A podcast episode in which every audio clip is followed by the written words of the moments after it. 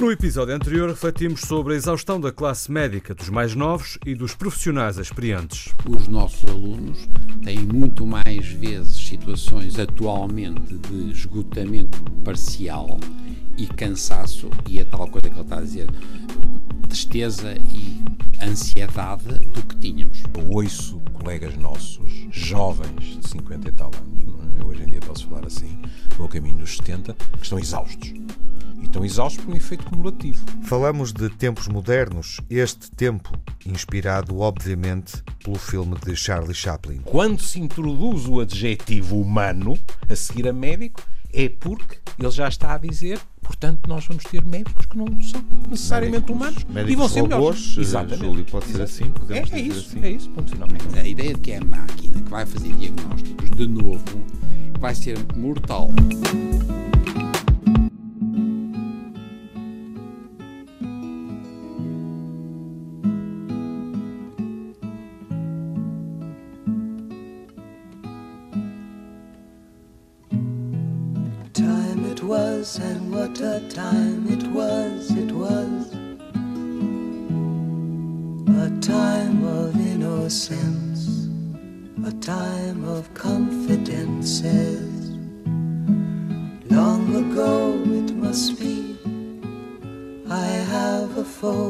Photograph. Preserve your memories, they're all that's left you.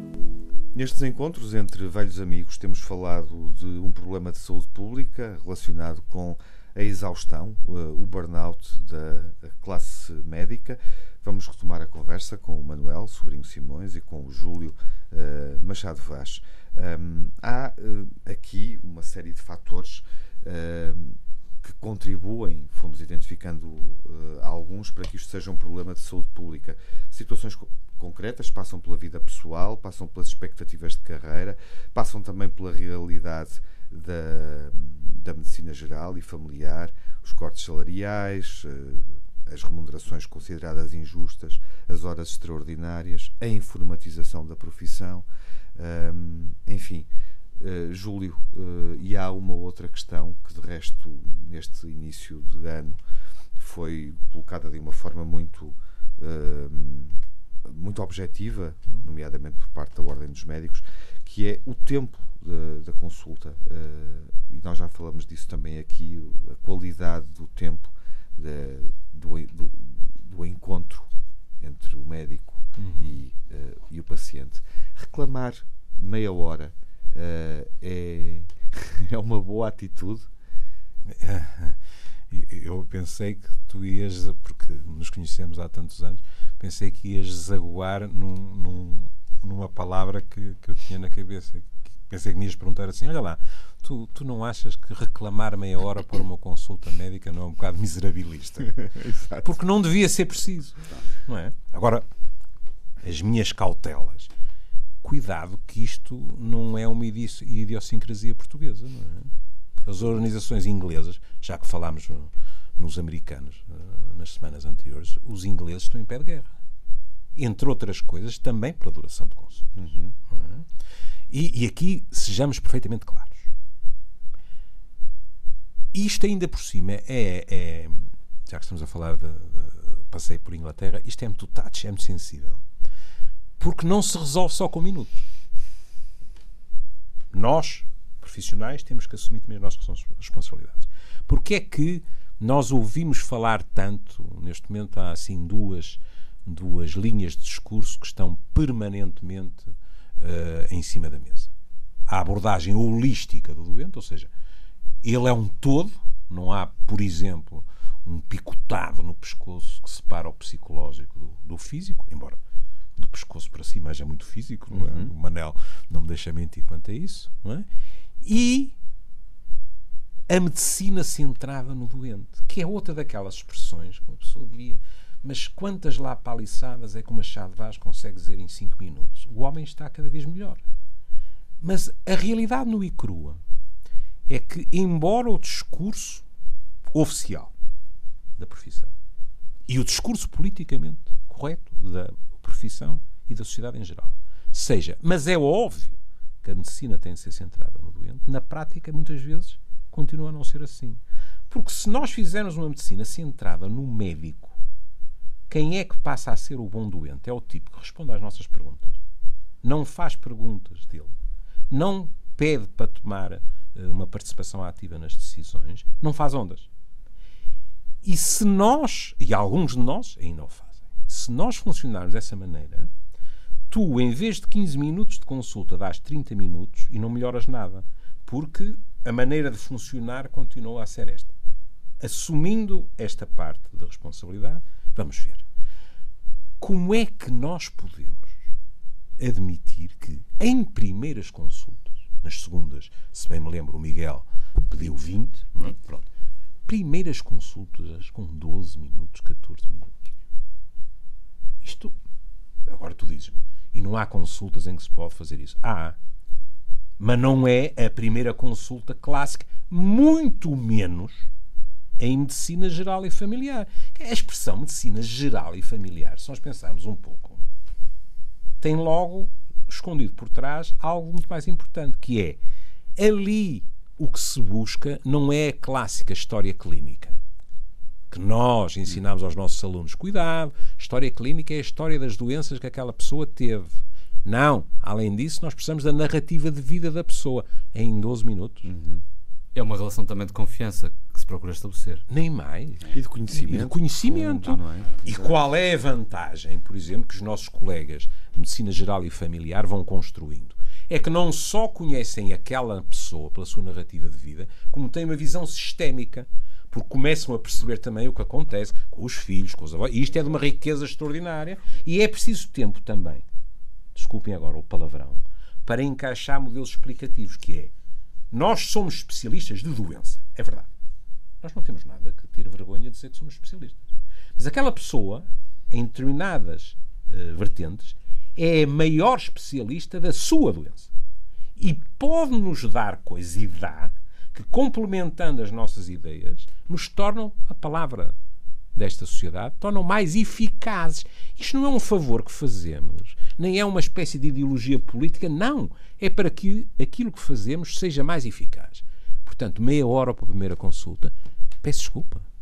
É um direito inalienável. Estamos a falar da saúde das pessoas e estamos a falar da qualidade da relação médico-doente. Manuel Sobrinho Simões, há uns, umas conversas atrás, dizia-nos que havia uma opção pela quantidade, pela quantificação. Manuel Sobrinho Simões, esta opção é perigosa? Não, não só é perigosa, é, é custa imenso, é caríssima uhum. e não resolve. Portanto, há qualquer coisa que está a funcionar mal. Agora vamos lá ver.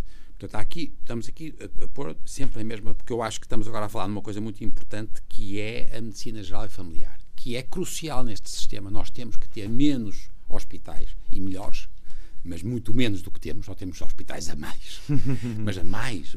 E temos que ter muito bom um sistema que apoie ao domicílio. E, é como ele estava a dizer, tem que ter o olho no olho. Sempre, tem que estar com o olho no olho e não com o olho no computador. Tá? Portanto, tudo isso é verdade. Só que nós temos que medir, não por uma questão de processo, não é, é para meia hora, meia hora, não é para ter tempo de fazer bem. E o resultado, em princípio, é saúde.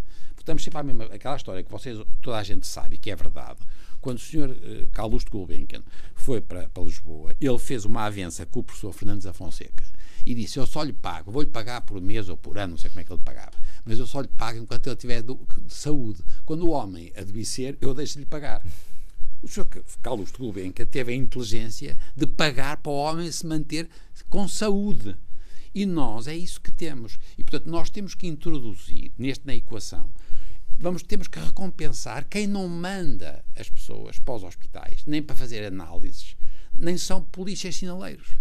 Porque os tais médicos que são, no fundo, recompensados, se porventura forem recompensados, porque têm uma métrica onde é classificada a boa o tipo que desconfio e mandou para exame. Ai, não era.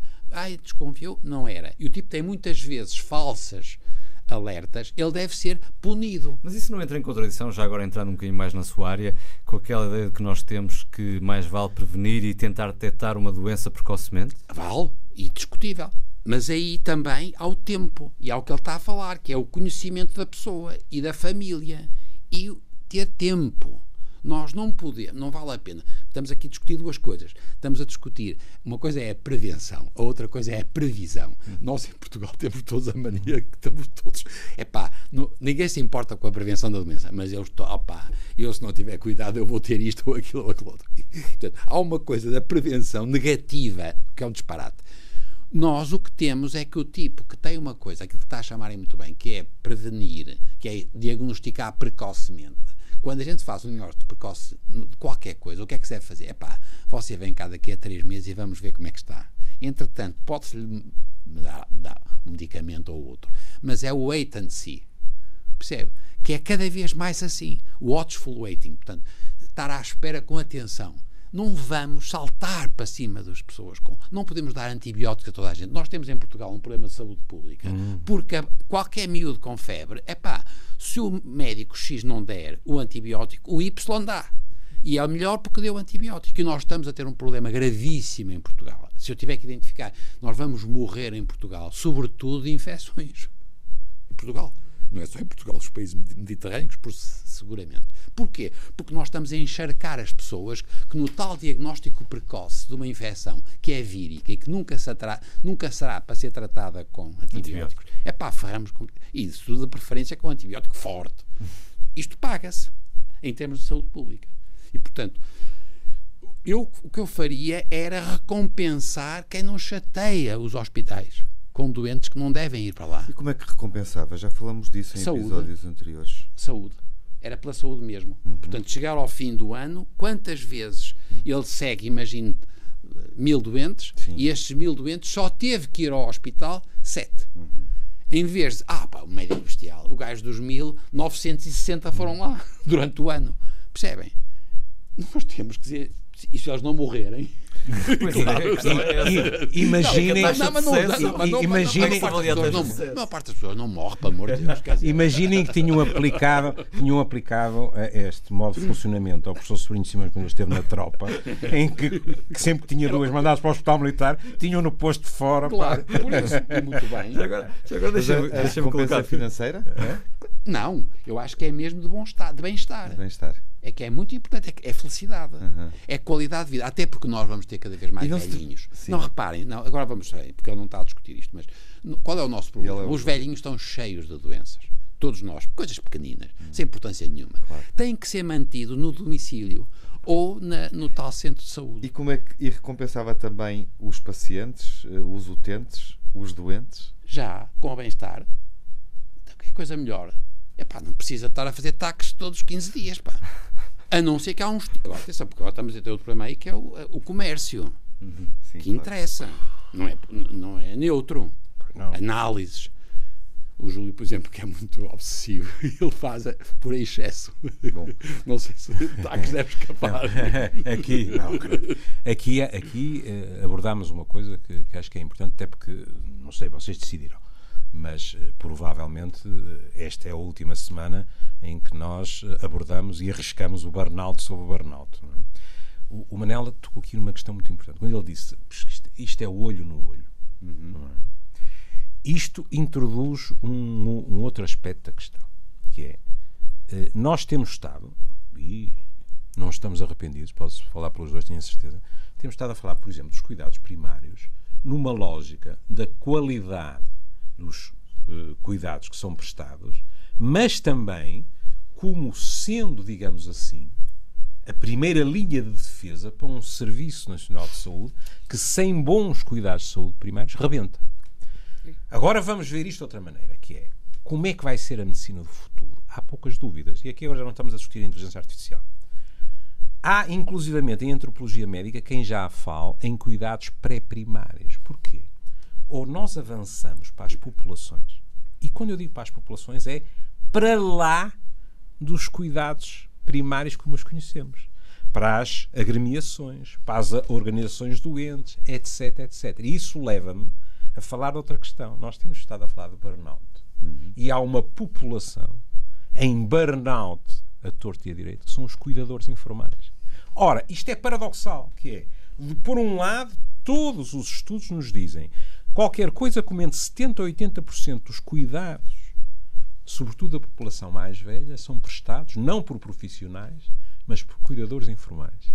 Se estes cuidadores informais não são apoiados, e nós sabemos já hoje que, em termos de desemprego, em termos de patologia psiquiátrica, em termos de exaustão física, etc., é imperioso que sejam tomadas medidas, a situação é muito grave. Até por outra questão, porque estas coisas têm o péssimo hábito de estar entrelaçadas. Os espanhóis fizeram um relatório sobre a situação. Descobriram a pólvora? Não. Mas puseram preto no branco uma coisa, que é, nós estamos habituados a falar de cuidadores informais e pensar assim, claro, lá estão as filhas, sobretudo as mulheres, não é? que cuidam dos mais velhos, etc. Isto é o que se chama intergeracional. Com a questão da natalidade, com a ferocidade nos empregos, etc., o que é que tem vindo a acontecer e que vai se acentuar? O número de cuidadores mais novos diminui, chamada uh, colaboração intergeracional. E tem vindo a aumentar a intrageracional, ou seja, os mais velhos são cuidados por mais velhos que são ao mesmo tempo cuidadores, mas também pessoas que necessitam de cuidados, porque eles próprios também têm doenças. O que significa que ou é também possível, já nem é só a questão do, de evitar o burnout, ou esta gente é apoiada, ou para além do que é de desrespeito para com eles, o serviço de saúde não tem capacidade de se aguentar. O Governo anunciou recentemente medidas para apoiar os cuidadores informais, esta saber se vão ao encontro das necessidades, mas eu gostava de recentrar uh, a, a, nossa conversa e voltando aos tempos de espera, com uma pergunta muito concreta para ambos, e depois vamos escutar ali uma declaração de, do bastonário da Ordem dos Médicos, que no fundo também serve de mote para, para este episódio. E, e a pergunta que eu tenho é muito concreta, tem a ver com isto. Nós, quando muitas vezes vamos ao médico, o Tiago estará de acordo comigo, temos a sensação de que ele não nos está a ouvir, porque uh, estará pressionado pelo tempo, uh, estará mais pressionado pelo, pelo problema informático, burocrático, etc. E, e, e, para um paciente é a pior sensação é de que não está a ser ouvido. Os detalhes estão a passar-lhe ao lado. Vocês, enquanto pacientes, também têm, eh, já, já experienciaram isso? Ou por serem, enfim, Uh, colegas, viverem no meio, apesar de tudo, não o notam? Eu não, porque eu, eu só vou com coisas graves e sou sempre muito bem tratado e você possa João. Só que está, quando está em desespero de causa. Exatamente. Não, nós, quer queiramos, quer. Ah, o, o, Manela, o Manela, há uns anos largos, disse uma coisa deliciosa e verdadeira, não é? Uh, uma das razões porque eu tenho uma confiança cega na questão da saúde no Manel é que o Manel nunca me dourou pílulas e houve alturas na minha vida em que a coisa podia ter dado para torto. E ele disse-me o que havia a ser dito. E uma vez pediram-me um determinado exame e eu telefonei ao Manel, não é? Eu do exame conhecia o nome, mais nada, não é? E disse: opá, eles querem que eu faça isto assim, assim. E o Manel respondeu: eles suspeitam que tenhas o cancro assim assado. O que não é o que nós uh, ansiamos ouvir do outro lado, mas é aquilo que me garante a minha confiança nele. Pronto, como é evidente, eu, a minha uh, taquicardia disparou, não é? E, ele a seguir disse: mas, mas, não vai ser nada, pá, então não sei o quê. E uh, eu fui fazer o exame Agora, com, com os médicos acontece uma coisa que é assim: por um lado, nós somos colegas. E porquê é que eu estava a contar esta história? Porque o Manel, depois, o exame veio negativo, normal, e o exame dizia: sabes o que é?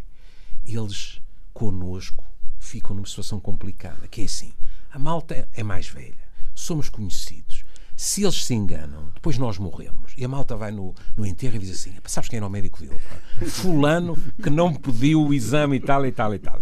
E isto introduz outra questão que é: não, eu nunca me sinto não ouvido pelos meus colegas, mas em contrapartida, é frequente que nós, não estou a pôr de fora, cometamos um erro que é conversar sobre essas coisas no corredor ou à mesa.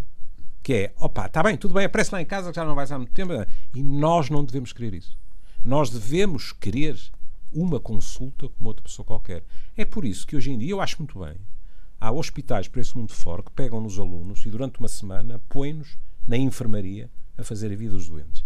E é extraordinário a diferença que uma semana faz na maneira como se encara aquilo. Eu lembro-me de entrar há anos, anos e anos numa urgência é? e o pior de mim ter saído porque fui tratado como um número e de repente ouvi-me dizer uma coisa que até hoje me envergonha. Foi dizer a alguém eu sou médico neste hospital e a senhora amanhã de manhã tem uma participação minha. Puxar pelos galões. Puxar pelos galões, não é? E no dia seguinte, como é evidente, tive vergonha. Mas eu tinha sentido na pele o que às vezes, estando eu do outro lado, não percebia que os doentes sentiam. Porque vejam, por exemplo, isto, e, e termino. Quando nós éramos jovens médicos, dizia-se assim: opá, isto não pode ser. Pá. Alguns dos nossos mestres, os que eram mestres, outros não eram, diziam assim: uma pessoa não pode uh, fazer uma visita a uma enfermaria e dizer a cirrose da cama 8. Está lá uma pessoa. Hoje o que se lê nos artigos de antropologia médica é assim. Ainda outro dia ali, nos Estados Unidos, o diretor de serviço chega de manhã e diz: Vamos passar a visita. E um dos internos sentou-se em frente ao computador, carregou no Enter e cuspiu todas as variáveis, todos os doentes da enfermaria e Está aqui. E o diretor disse: Faz favor de rasgar, passar visita é ir vê-los. Estão a ver os riscos que isto comporta. Vamos escutar o bastonário da Ordem dos Médicos que há umas semanas disse isto. É importante nós eh, termos uma intervenção sobre aquilo que neste momento eh, tem maior ameaça na medicina, que é precisamente o tempo que o médico e o doente têm para conversarem, eh, para chegarem a uma conclusão sobre aquilo que vai ser o percurso seguinte do doente e tem sido ameaçado por vários fatores. Por um lado, pela pressão elevada que existe neste momento a nível uh, dos serviços uh, públicos, e na privada também, mas nos serviços públicos é mais evidente, uh, pela introdução da nova tecnologia que tem vantagens óbvias, nomeadamente a informática, mas que da forma que está a ser introduzida funciona também como uma barreira, porque falha muitas vezes. Neste momento, o grau de satisfação dos profissionais no Serviço Nacional de Saúde é muito baixo. As pessoas estão numa situação limite. É uma declaração uh, que remete para aquilo que nós falamos aqui e que recentra nesta questão do tempo uh, na relação médico-doente. Uh, o bastonário falava da, maior, da maior ameaça para o doente ou para o médico? Para os dois. Para os dois. De forma igual? Era aqui que eu queria não, chegar em conclusão. Não, não quero ser hipócrita, não é? Não é? Quem ali está a pedir ajuda é o doente, não é? Mas a médio prazo não é para o médico é para a medicina. Claro. Eu, oh, oh, desculpa lá, eu sou. Por isso é que o questionário não, falava do Serviço Nacional de Saúde claro, e da mas, olha, também. Mas não é o problema. O Tem pior problema não é o, não é o tempo. É, é a qualidade da relação médico-doente, por um lado, uhum. é a planificação da organização e a recompensa do mérito. Percebem? Não, pelo amor de Deus, não pensem que vamos resolver o que é que seja só com o tempo. Não, uhum. é a qualidade da relação, que, que é a planificação uhum. e tem, a recompensa. Tem 30 minutos também, em vez de 15 minutos. Eficaz. Esta síntese é boa, Júlio, para terminar, enfim, uh, ou seja, quando Isto, se pensa o que, o, o que, é que poderia mudar, uh, e voltando à questão da exaustão e do burnout, sim. uma, duas medidas essenciais, uh, o que é que seria urgente? Júlio, o resumo que o Manuel acabou de fazer. Desde logo a organização justo. dos serviços têm, têm que ser mais amigos, como dizem os anglo-saxónicos, dos doentes e, e dos médicos. profissionais. Falamos disso aqui também no episódio. Não é? Pronto. Depois a avaliação, seguramente, não é? Uh, uh, às vezes há uma espécie de nacional porreirismo que faz com que nós recuemos perante a avaliação. Era o que faltava. Toda a gente tem que ser avaliada, não é? E Temos depois... que ser mais americanos nesse aspecto. Isso aí eu tenho alguns eu receios, não é? Sabia, uh, o, o, o, sistema de saúde americano uhum. deixa-me muitas vezes cabelos em pé. Mas até tem a ver com coisas de política geral, etc. No sentido de estudar mais, diagnosticar e mais. E depois, e depois, a medicina, e está a fazê-lo, a medicina tem que pensar seriamente, e a ciência em geral, tem que pensar seriamente para que tipo de funcionamento caminha. Hum? É uma porque, boa reflexão. É, porque quer se queira, quer não, às vezes há uma tentação comodista, não é, de nos recostarmos na tecnologia, porque se nós pedirmos 35 análises, eu garanto que pelo menos uma delas venha normal. Sempre. E isso assim é mais simples. Mas não é assim que se faz medicina. E não, e, não, e não quer dizer nada em termos reais, muitas vezes. Uma análise anormal, naquele contexto, pode não significar nada. Só que é assustadora, sempre. E assim fechamos o tema do burnout Sim, não, não o esgotamos, mas não também é possível esgotar. Mas também não queremos exaustão de quem nos escuta. De, de, de, qualquer maneira, em que andar é o médico de trabalho cada casa. Resto chão. Então pronto, está mais acessível. É curioso porque quando o Miguel eh, referiu há pouco que, que eu também sentia, e falamos disso obviamente seguramente em algum momento das nossas vidas, que, que o médico não tinha disponibilidade para conversar comigo não se aplicava ao nosso médico da medicina do trabalho. Sim. Pelo menos pela. Não. Queres deixar essa observação para o caso dele nos estar a escutar? Já não tenho nada Então, de acordo com, com a teoria do professor Nelson Simões, ele deve ser recompensado. completamente. Deve Isto agora já cheira a discurso sindical, mas enfim. E eu acho que também deve ser recompensado pela relação que tenho com ele e, e com a medicina em geral.